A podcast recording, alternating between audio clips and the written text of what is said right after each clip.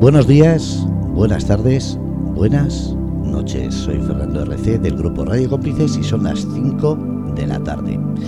Hora española. Pero nos puedes escuchar a través del podcast en cualquier parte del mundo y a cualquier hora.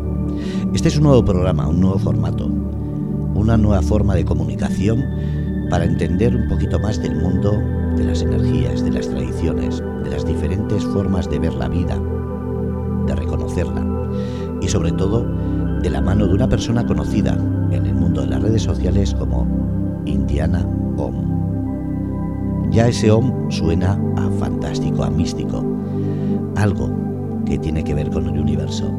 Así que vamos a recibir a Vicente Tiburcio, que es la persona que lleva ese apelativo. Vicente, buenas tardes. Manifiesta. Hola, buenas tardes. Hola, buenas tardes. Eh, buenas tardes a todos, a los que me estáis escuchando en directo y pues si me estás escuchando después, en el momento que hayas elegido, pues buenos días, buenas noches o feliz instante.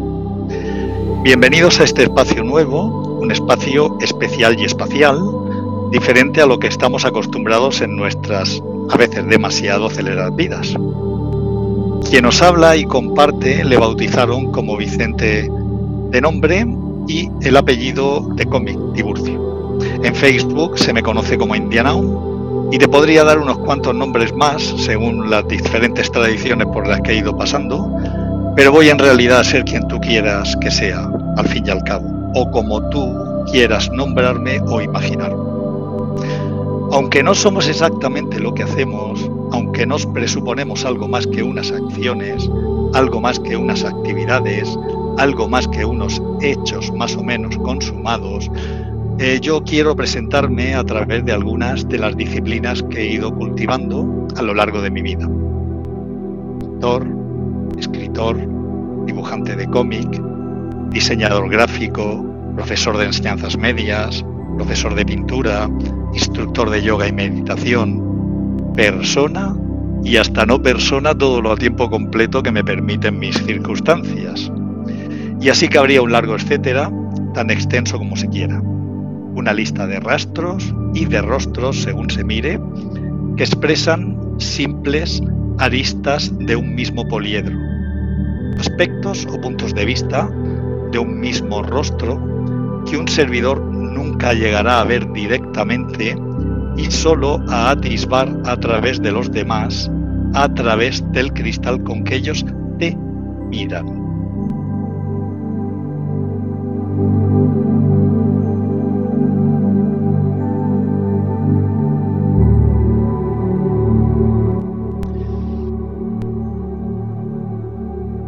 Esto no va de culto a la persona, sino todo lo contrario, de entrar en la trastienda de nuestra parca personalidad frontal e indagar en sus entresijos, en todo aquello que ni mostramos en nuestro escaparate. Se permite el disparate, cabe aquí hasta el absurdo, el sinsentido, la ilógica y un sinfín de otras hierbas de raro sabor a los paladares, paladares perdón, ordinarios. Aparca tus automatismos, deja a un lado tu disfraz, quítate las anteojeras y permítete un espacio libre, tanto como el viento que solo podemos atisbar por lo que mueve y arrastra, por lo que desplaza y aleja, pero que jamás conseguiremos ver ni mucho menos retener. Esto no va a ir de opiniones, que son tan volubles como esas hojas de un ventoso otoño. No va a ir de informaciones vestidas de rabiosa actualidad, afectada por la enfermedad de los calendarios y las inquisidoras modas.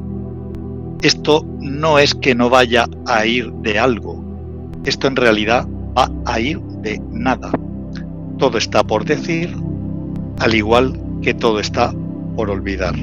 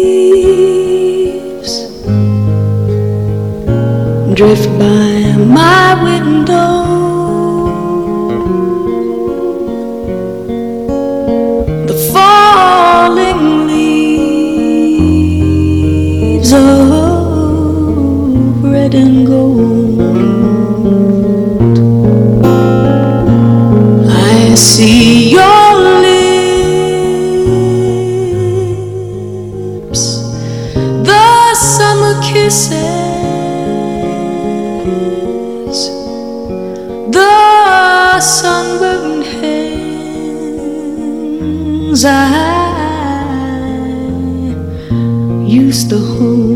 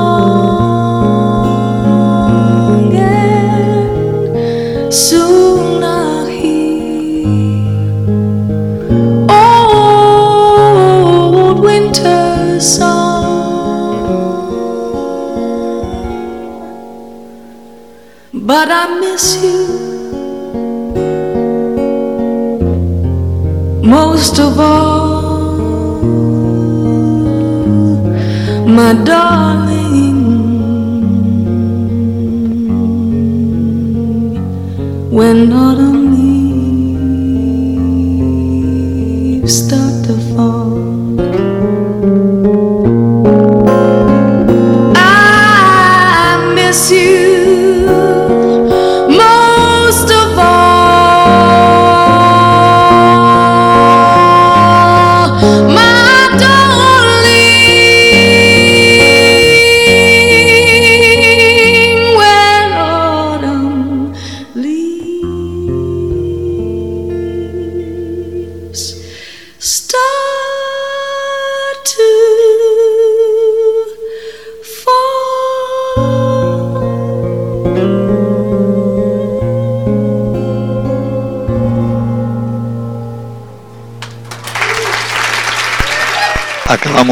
La aterciopelada y melódica voz de la desaparecida Eva Cassidy en Autumn Leaves, eh, un relato eh, que, que yo escribí eh, inspirado en esta canción que ya daremos buena cuenta en el programa. Bueno, continuando. Permitidme que termine esta presentación de este mi nuevo espacio radiofónico con el primero de los cantos náuticos de mi primera obra publicada, primera obra literaria, que también estaba ilustrada, y que se titulaba igualmente así, Cantos Náuticos, y de la cual apenas debe quedar algún ejemplar varado por los mares de Internet. Fue una obra escrita en un tono especial y en una época igualmente especial para mí. Este primer canto, Obertura Visal, es toda una declaración de intenciones, o casi me atrevo a decir de no intenciones, que viene como dedo al anillo para abrir nuestra revolución amada.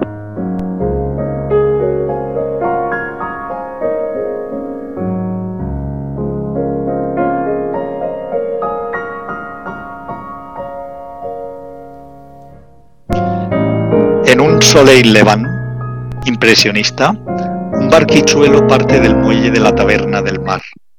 El amanecer brumoso, nudo a nudo, va desvelando sus misterios. Las olas aún no se han desperezado, ni un sombrero al aire, nada de pañuelos perfumados agitados al viento. No hay adiós, ni siquiera un volveré. La neblina vespertina va descorriendo sus gasas, el barco sale por la puerta de atrás de la vida, sin rumbo, lleva con él un hombre que acaso busque entrar en la suya, eso o sucumbir, pero siempre morir al siempre todos los días.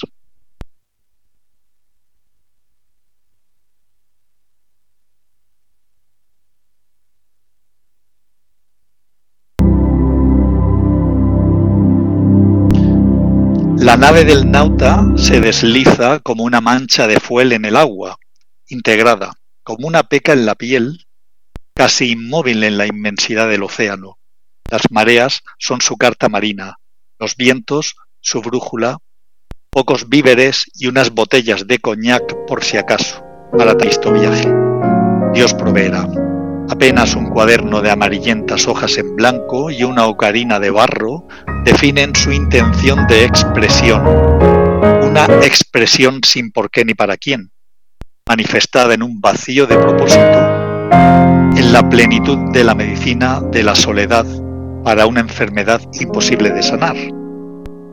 Solo alivio por toda búsqueda, impelida por una desazón sin razón. La lógica no dio para más, y su vida hizo agua en tierra firme.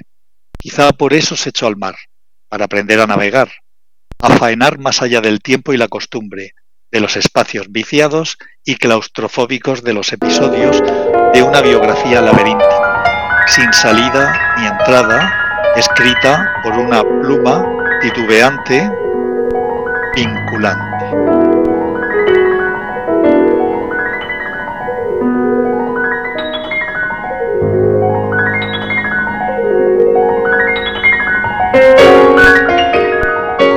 Las primeras aves acuáticas esa mañana madrugaron para entonar una oda a lo inexplicable.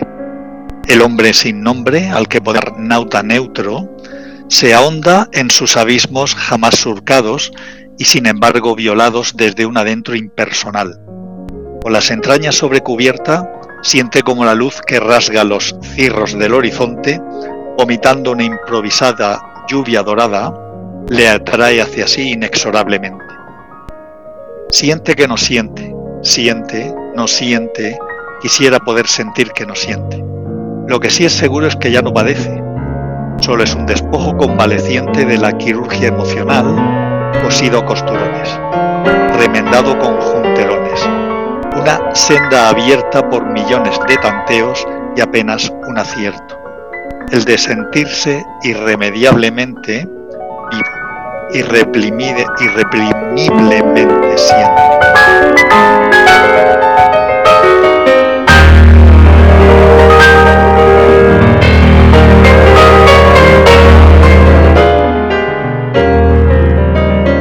Vikingo trasnochado que perdió los papeles, su cuerpo viaja, tal vez por última vez, al Valhalla de la frontera entre el agua y el cielo con un pretendido ademán épico forzadamente dramático, un tanto tragicómico, a ráfagas casi grotesco. ¿Quién sabe cuántos sombríos seres de leyenda habitan esos lares misteriosos? ¿Cuántos parajes y reinos inhóspitos se desplegarán como una alucinación ante sus ordinarios ojos?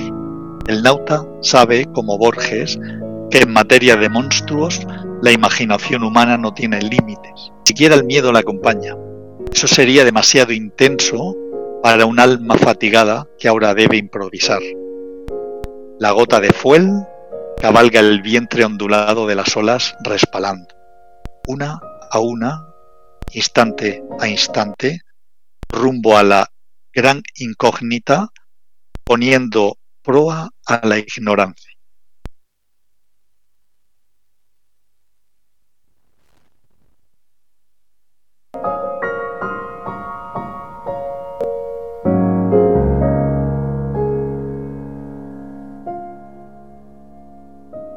Solo te pido que subas a este barco que va a navegar sin ruta establecida por mapa alguno, a la deriva, donde los vientos de la existencia nos lleven. Solo te voy a pedir en cada programa que seas conmigo un nauta neutro abierto a la arriesgada aventura del azar, de lo no establecido, donde todo cabe, hasta tú mismo. El título de este primer programa es ilusión.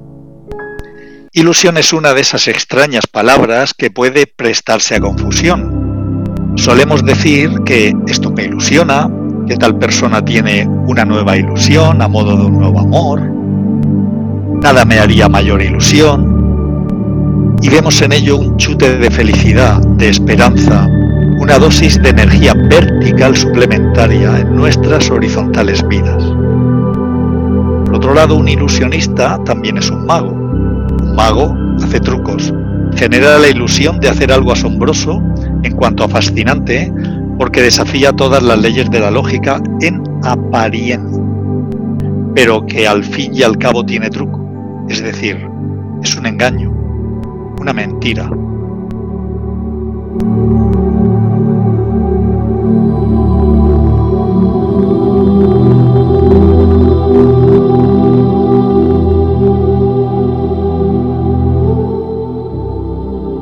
Diría el diccionario de la Real Academia Española, en una de sus significaciones, esperanza, una ilusión es esperanza cuyo cumplimiento parece especialmente atractivo, parece, pero también nos apunta. Concepto, imagen o representación sin verdadera realidad, sugeridos por la imaginación o causados por engaño de los sentidos. Y por muy piadosa que sea la mentira, por muy a medias que sea esta, es mentira al fin y al cabo. Es un truco, una ilusión, un encantamiento, es tal vez, como veremos después, como la vida misma. Y ahora te quiero hacer unas cuantas preguntas que no tienes que responderte, simplemente tomarán fuerza a poco que te las representes que las dejes, que las recibas, que las dejes entrar. ¿Te hace ilusión tu vida? ¿Te ilusiona todo lo que haces normalmente?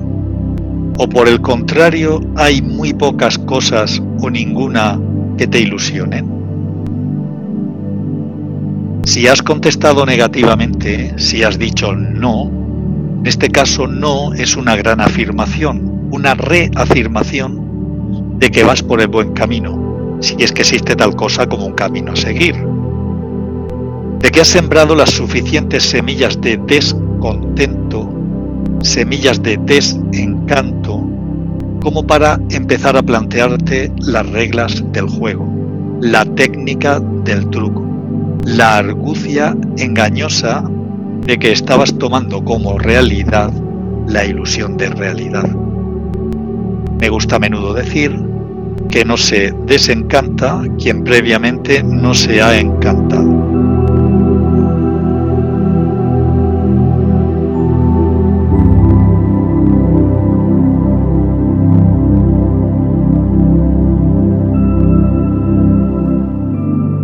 Siddhartha Gautama, el Buda, decía algo así como, la vida no es más que un sabroso fruto envenenado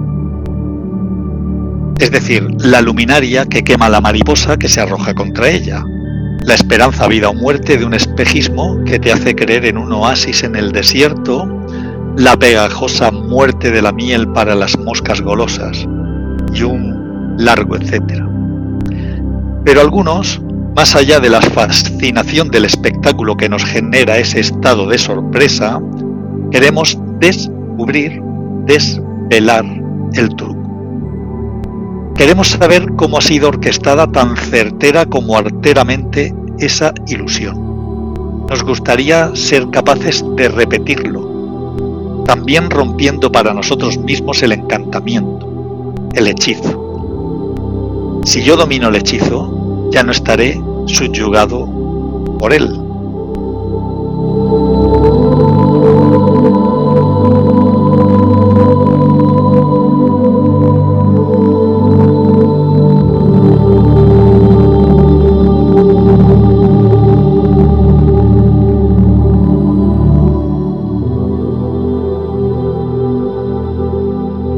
Decía Segismundo en el segundo monólogo o soliloquio de la vida sueño del gran Calderón. Es verdad, pues reprimamos esta fiera condición, esta furia, esta ambición, por si alguna vez soñamos. Y si haremos, pues estamos en un mundo tan singular que el vivir solo es soñar, y la experiencia me enseña que el hombre que vive sueña lo que es hasta despertar. Sueña el rey que es rey. Sueña el rey que es rey y vive con este engaño mandando, disponiendo y gobernando. Y este aplauso que recibe prestado en el viento escribe y en cenizas le convierte la muerte, desdicha fuerte. ¿Qué hay quien intente reinar viendo que ha de despertar en el sueño de la muerte? Sueña el rico en su riqueza que más cuidados le ofrece, sueña el pobre que padece su miseria y su pobreza, sueña el que a medrar empieza, sueña el que afana y pretende, sueña el que agravia y ofende, y en el mundo en conclusión todos sueñan lo que son, aunque ninguno lo entiende. Yo sueño que estoy aquí de estas prisiones cargado, y soñé que en otro estado más lisonjero me vi. ¿Qué es la vida? Un frenesí. ¿Qué es la vida? Una ilusión, una sombra, una ficción. Y el mayor bien es pequeño, que toda la vida es sueño, y los sueños, sueños son.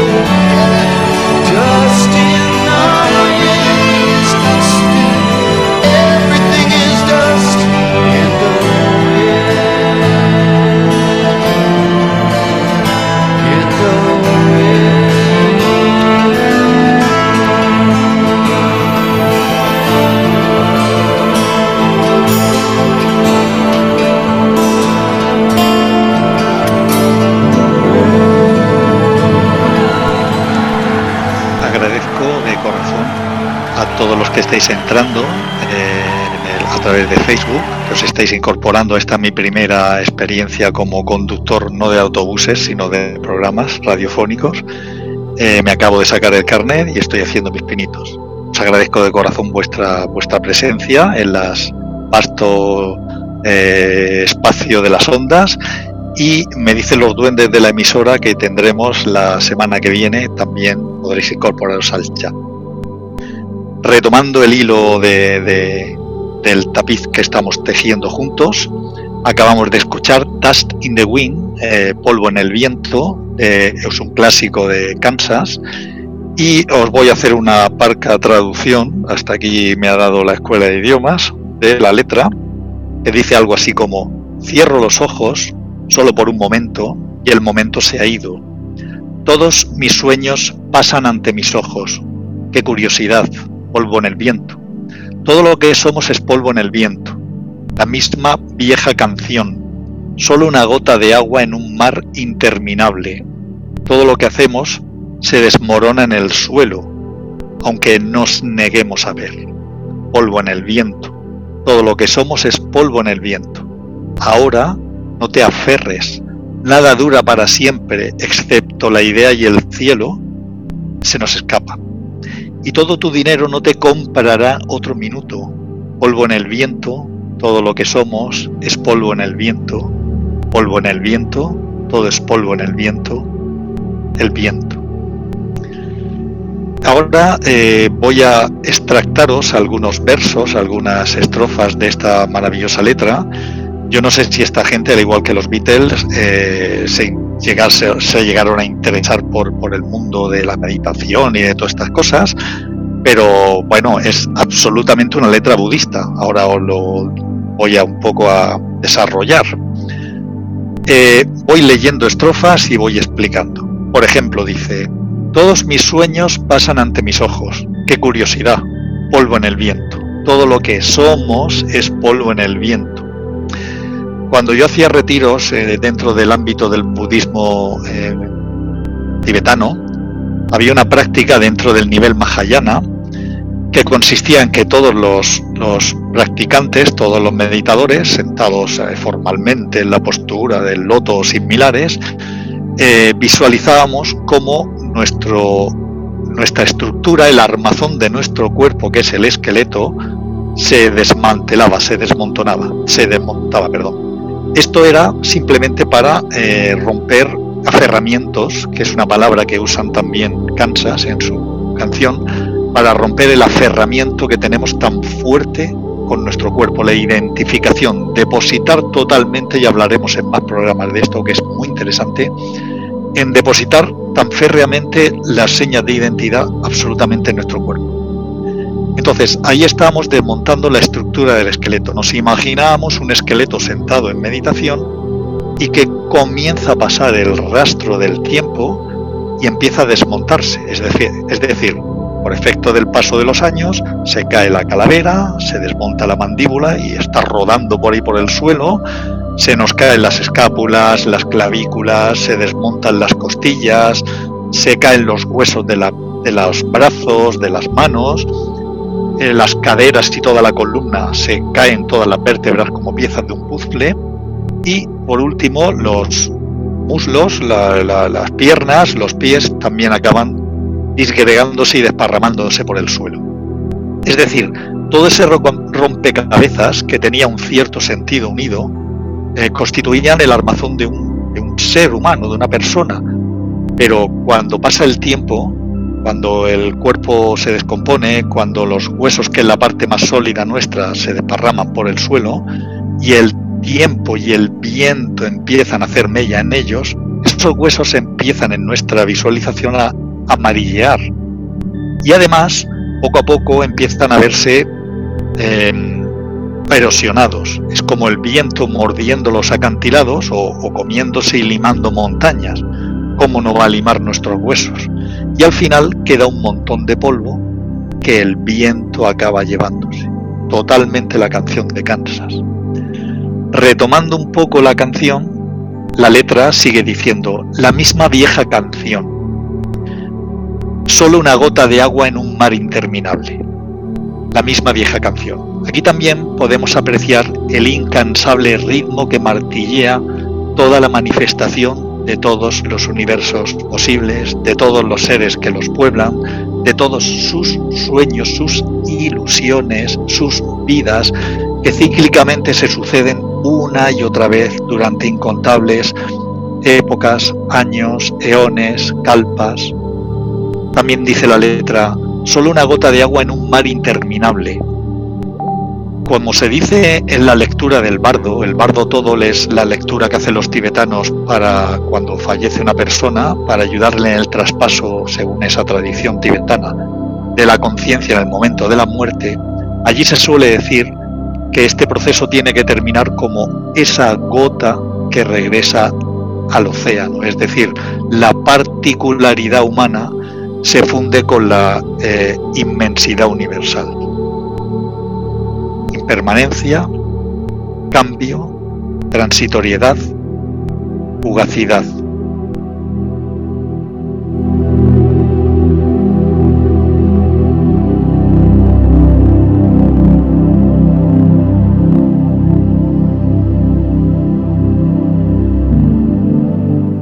Todo lo que hacemos, incluido nosotros mismos, acaso sea como un dibujo en el agua. ¿Has probado a, a dibujar con el dedo o con un palo en el agua, en la playa? No digo en la arena, que también acabaría desapareciendo el dibujo, pero lo más eh, instructivo es hacer dibujos en el agua. Desaparecen al instante cuando trazas algo. Recuerda la fotografía de Picasso con una linterna, que era una fotografía de exposición lenta y Picasso agitaba su mano, la, la linterna encendida, y dibujaba algo en el aire. Es decir, ese instante prolongado que captaba la cámara era al fin y al cabo una, metáfora de todo esto que estamos hablando. Es decir, que todo lo que hacemos, incluidos nosotros mismos, acaso sea un dibujo en el agua, una nube fugitiva, humo en el aire, reflejos caprichosos en el mar.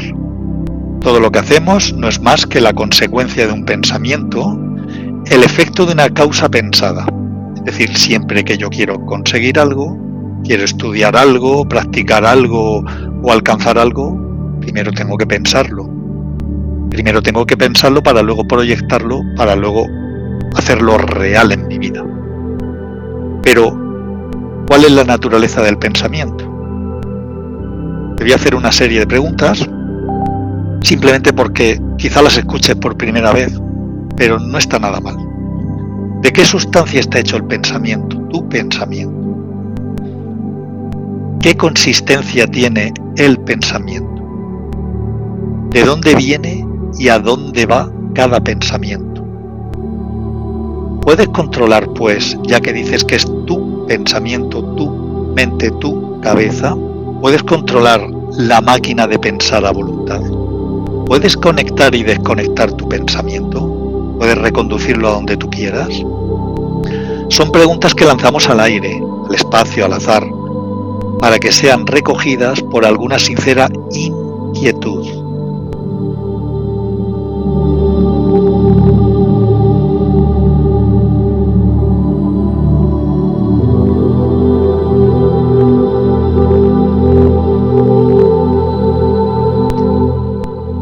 El pensamiento, dicen, viaja a una velocidad mayor que la luz. Un pensamiento puede durar apenas un instante. Con un pensamiento puedes ahora viajar al instante a Nueva York. Ese instante tan fugaz como imposible que estuvo Claude Monet, el pintor impresionista, persiguiendo durante toda su existencia, tratando de plasmarlo en un lienzo.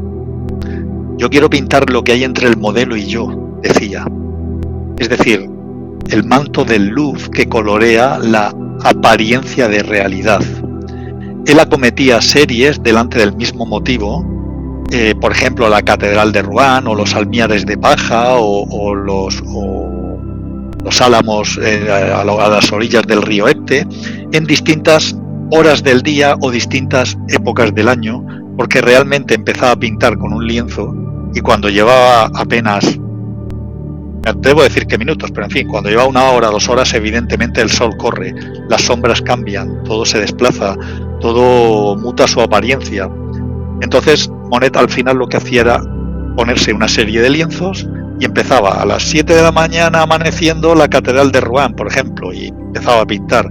Cuando iba pasando un poco la luz, iba cambiando, pum, pum, pum, pum, acometía otro lienzo. Cuando iba corriendo, y así perseguía esos fantasmas, esa realidad fantasma que nosotros creemos que es la misma siempre, pero el ojo de Monet, que era un ojo científico, según él, ¿eh?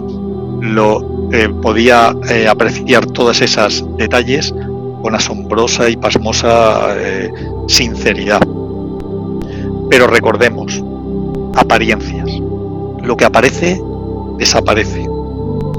Las apariciones son como fantasmas, las apariencias sociales quieren hacer ver lo que no subyace al individuo. Quieren mostrar lo que no se es. Una vez más el juego de máscaras, el truco, la ilusión, el encantamiento, el escaparate, la fachada, el gran carnaval.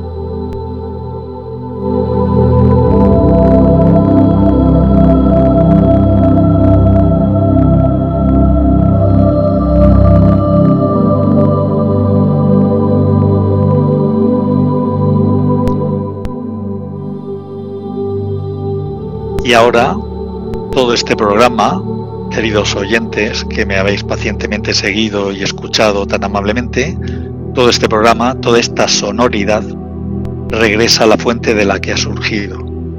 Todas estas palabras sonoras hechas de silencio vuelven a ese mismo silencio. Lo que salió de la fuente vuelve a su fuente. Y te deseo, como dice Annie Bisuit, buen viaje. Hasta la próxima semana queridos nautas.